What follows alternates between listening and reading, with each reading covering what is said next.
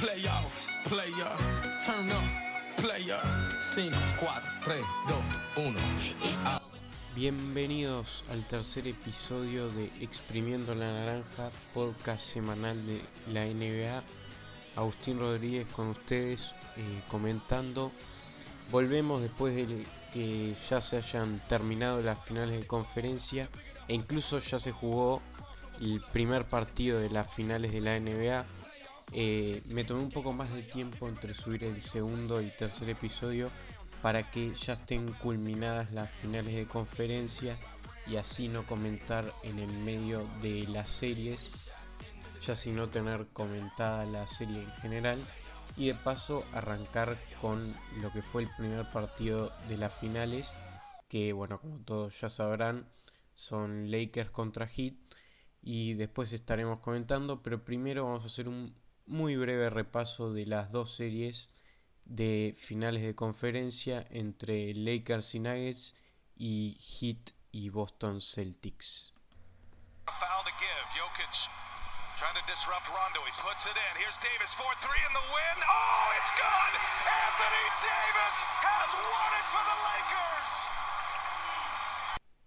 Bueno, como recién escuchaban, ese era el buzzer beater de Anthony Davis en el juego 2 de las finales de conferencia entre Lakers y Nuggets que les daba la victoria a los Lakers y ponía la serie 2-0.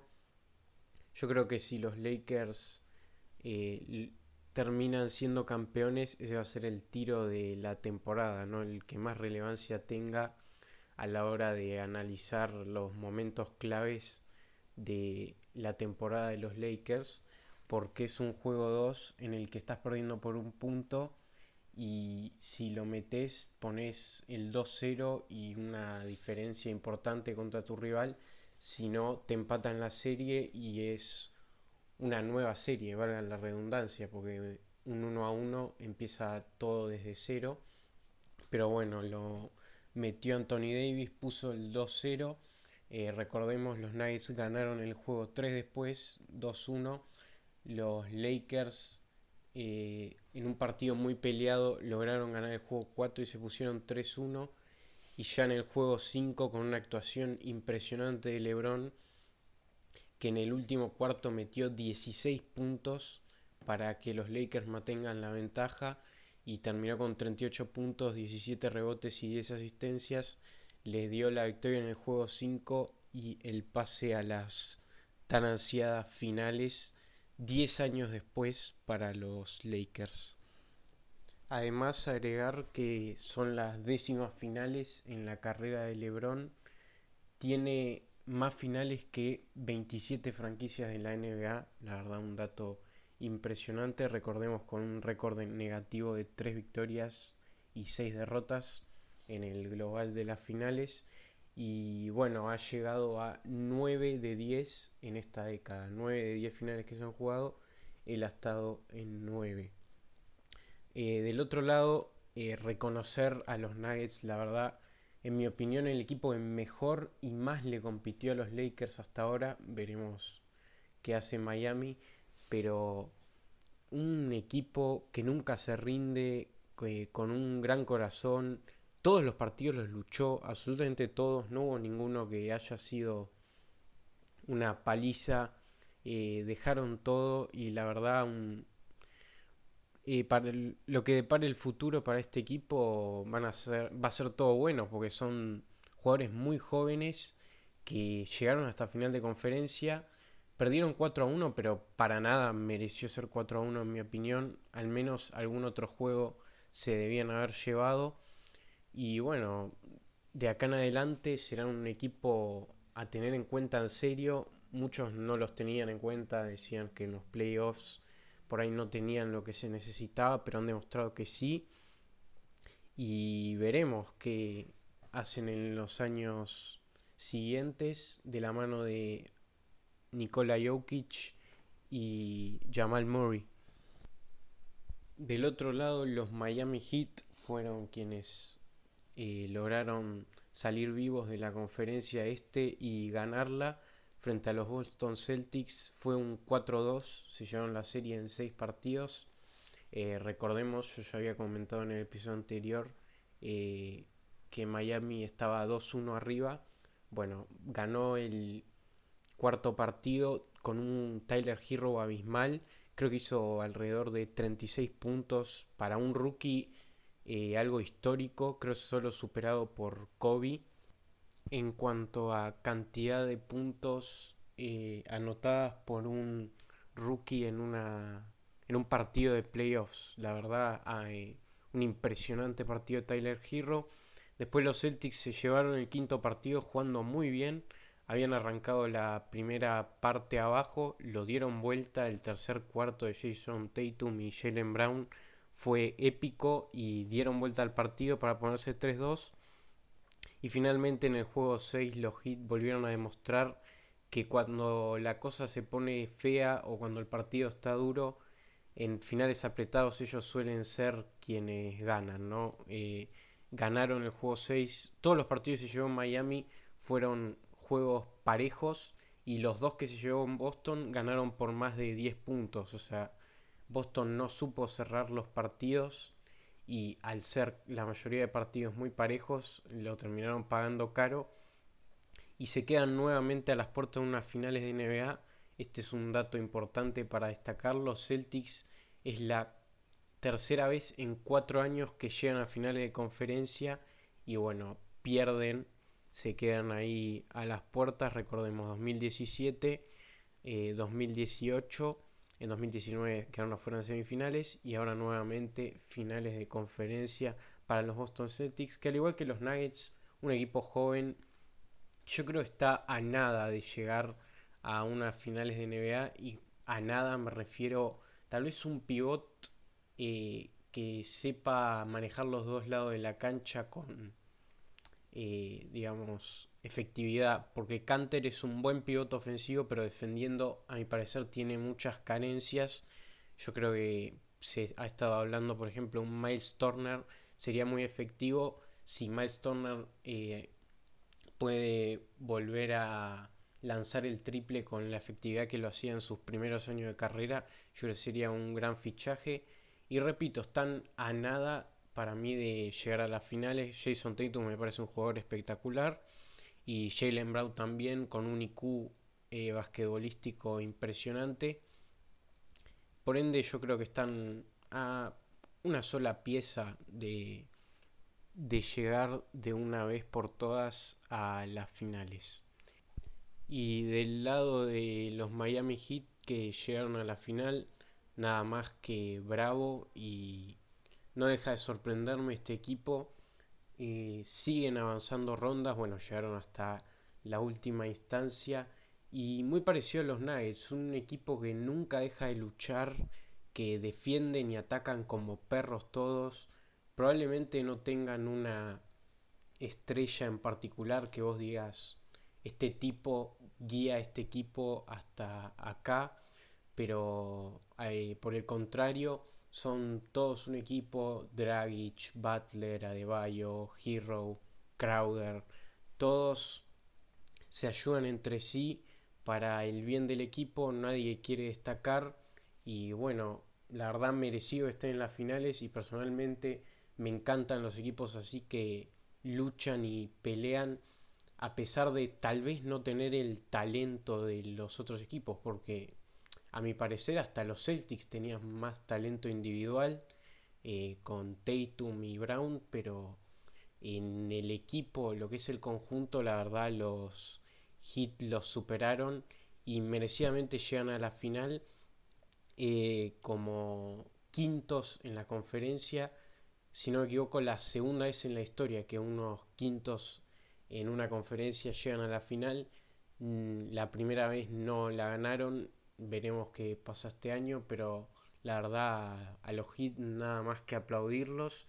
Y para finalizar ya con ellos y el por qué están en las finales, me gustaría destacar y más que nada marcar una semejanza entre Heat y Nuggets, que son un equipo muy joven, con una gran energía, que luchan cada pelota y equipos en los que cada uno aporta su grano de arena para tratar de desgastar y vencer al rival en cada partido, nunca una pelota por muerta, siempre hacen partidos parejos y que hasta el final no se deciden. Y bueno, eh, noto un patrón en el que estos equipos llegan muy lejos y tal vez equipos con estrellas pero no con el mismo funcionamiento que ellos como pueden ser los Bucks y Giannis o los Clippers y Kawhi y Paul George no llegan hasta estas instancias eh, aquellos que juegan de manera más colectiva y quizás no a través de su superestrella están llegando más lejos que estos que no lo hacen así que mencioné anteriormente. Y bueno, destacar, eh, ya que hablo de cómo funcionan, a los técnicos de cada uno de los equipos. Eric Spoelstra en el Miami Heat, en mi opinión, el mejor técnico de la NBA. Ya es a las quintas finales que llega, había llegado ya cuatro con LeBron y Wade. Ahora llega con un equipo con mucho menos poder estelar, pero los hace rendir igual y la verdad me parece un técnico impresionante. Y el técnico de los Denver Nuggets, Mike Malone, que también los hace rendir al máximo y exprime cada segundo que tienen en cancha sus jugadores. Eh, los hace rendir al mejor nivel. Y bueno, si los Hits ya llegan a la final, quédense tranquilo que los Nuggets también muy prontamente esperamos que lo logren.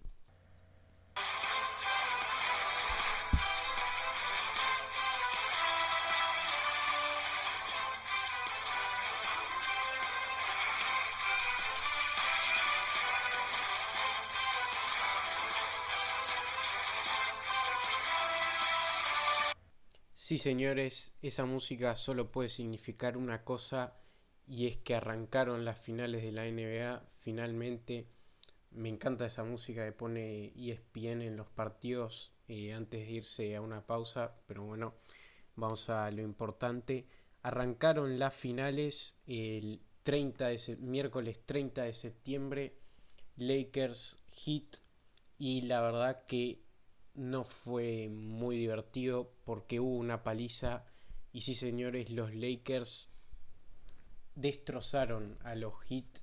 En un momento le iban ganando por 30 al tercer cuarto. Estaba viendo el partido y la verdad no era muy divertido.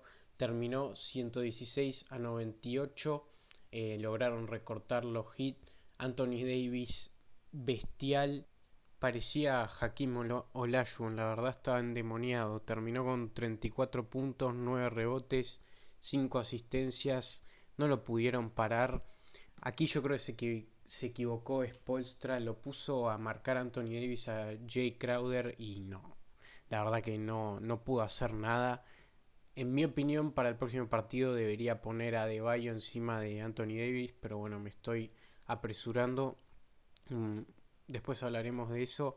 Eh, los Lakers metieron casi todos sus triples. Hay una estadística que dice que cuando los Lakers meten el 30% o más de sus triples están invictos durante este año y el porcentaje de la liga de triples es de 35%. O sea, con que tiren mínimamente bien, eh, la estadística dice que van a ganar. LeBron 25 puntos, 13 rebotes, 9 asistencias, se quedó a una asistencia triple doble y los secundarios volvieron a rendir. KCP 13 puntos, Danny Green 11 y metiendo sus triples y defendiendo estos dos. Dwight Howard defendiendo también muy bien. Eh, a Bama de Bayo que no tuvo para nada un buen partido, ahora estaremos hablando.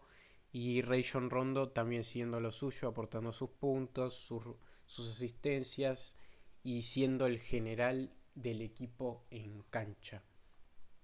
Por su parte, los Heat arrancaron bien, 23-10, iban ganando al primer cuarto, un arranque on fire, pero bueno, el primer cuarto terminó con los Lakers arriba por 3, ya se lo dieron vuelta ahí y a partir de ahí no hubo vuelta atrás. El segundo cuarto lo ganaron los Lakers por 13, si no me equivoco y como dije después ya el tercer cuarto se fueron por 30 fue una paliza de los Lakers a partir de el segundo cuarto. No solo se llevaron una paliza a casa los hits, sino que tal vez aún peor, va, definitivamente peor, se lesionó Goran el dragón Dragic, una, se dice que es una fascitis plantar y que podría estar afuera de la serie, eh, no se sabe la verdad, no hay información oficial todavía, como dicen en la NBA es un day to day que se vaya probando a ver si puede jugar o no. Después Jimmy Butler y Bama de Bayo también se lesionaron, pero leves lesiones ya van a estar. Jimmy Butler incluso volvió al partido, van a estar para los otros partidos. Lo de Jimmy Butler creo fue una pequeña tosura de tobillo y Bama de Bayo algo en el hombro que le molestaba. Nadie en Heat tuvo un buen partido, la verdad no tengo a nadie para destacar. Eh, pero sí tengo para destacar que si hay un equipo que creo que puede darlo vuelta y en estas situaciones se puede agrandar, son este equipo de Miami Heat que tiene mucho coraje y mucho espíritu. Sesionó Dragic, que tal vez está en el mejor momento de su carrera. Eso sí, es una muy mala noticia, como dije antes, pero eh, Tendrá que indicarle a Nan que es ahora o nunca, que él tendrá que manejar el equipo si Grace no puede jugar y deberá rendir al máximo como lo hacía en temporada regular, ¿no? Deberá contribuir con muchos puntos como lo hacía el Dragón. No pinta muy bien para los hits con esto de Dragic y que el primer partido no mostraron ningún tipo de respuesta, pero como dije, si un equipo en el que confío para dar vuelta a algo por la actitud y el coraje que tienen son estos Miami Heat. Y ya para terminar con el episodio de hoy, vamos con las noticias rápidas eh, de cada semana. Recordemos las que ocurren afuera de la burbuja y en las oficinas o en los banquillos de cada franquicia de la NBA. Doc Rivers fue relevado de su cargo de entrenador de los Clippers después del fracaso en semifinales de conferencia contra los Nuggets. Se dice que fue de mutuo acuerdo entre la oficina y él, pero yo creo que fue más un despido, digamos, pues se veía venir. Como había dicho yo después de la serie, tenían que cambiar de entrenador. Pero esto también consigo trae muchas dudas sobre el futuro de Kawhi, porque una de las principales razones que firmó con los Clippers era para que lo dirija Doc Rivers. Y recordemos que le queda solo un año garantizado de contrato, que es la temporada que viene. El otro es una opción de jugador que él puede aceptar o puede declinar eh, irse a otro equipo en, la, en, esa agencia libre. Y directamente relacionado con esto eh, viene que Doc Rivers hace pocas horas de lo que estoy grabando esto, hace cuatro horas, jueves 1 de octubre, asume en Filadelfia como nuevo técnico de los Sixers. Va a dirigir a Joel Embiid y Ben Simmons. De hecho, Joel Embiid ya le dio la bienvenida eh, al equipo. Aún no se sabe los años de contrato. Pero bueno, no sé no sé qué opinar al respecto de esta movida por los Sixers. Doc Rivers me parece un entrenador que ha estado sobrevalorado, como dije en anteriores ocasiones, hace rato, después de conseguir su único anillo con el Big Three de los Celtics en 2008. No ha logrado, la verdad, muy buenos resultados, no ha llegado muy lejos y le han dado vuelta muchas series. Así que no sé qué pensar, eh, por el bien de Bid, Simmons y la franquicia, les deseamos lo mejor y que les vaya muy bien. Y por último, se dice que Víctor Oladipo cree que su tiempo con Indiana ya ha culminado. No pidió el traspaso formalmente como se hace normalmente cuando un jugador ya está frustrado en su franquicia y se quiere ir se ve que quiere que se resuelva en los mejores términos, pero las fuentes dicen que Oladipo no ve futuro en Indiana. Recordemos que él se está jugando su contrato el año que viene porque este año lo tiene asegurado, pero el otro no, y viene de una gran lesión. Y la verdad para el equipo que lo quiera eh, tomar sería un gran riesgo en mi opinión, asumir ese contrato sin saber cómo te va a rendir Oladipo, que si está en sus mejores condiciones es un gran líder de equipo y un muy buen anotador y defensor exterior. Pero bueno, eh, considera irse de los Pacers.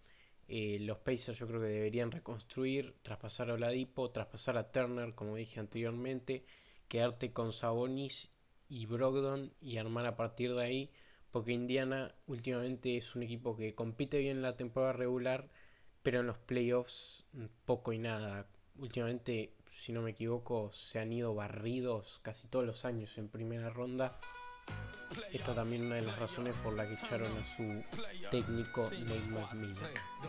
Bueno, eso fue todo por hoy. Eh, espero que hayas disfrutado escuchar el podcast. Como siempre, gracias si lo escuchaste y nos vemos en la próxima. Un saludo.